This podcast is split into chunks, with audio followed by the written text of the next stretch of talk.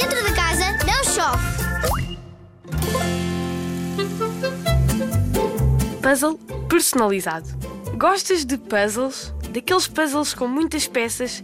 Alguma vez pensaste que podes fazer o teu próprio puzzle? Pois claro que podes, e eu vou-te explicar como. Procura um cartão aí por casa. Pode ser de uma caixa de cereais, por exemplo. Cola papel branco no teu cartão e vai buscar aquilo que precisas para fazer um desenho bem colorido. Quando terminares o teu desenho, faz, com lápis de carvão, linhas a dividi-lo de forma a criar várias peças de puzzle.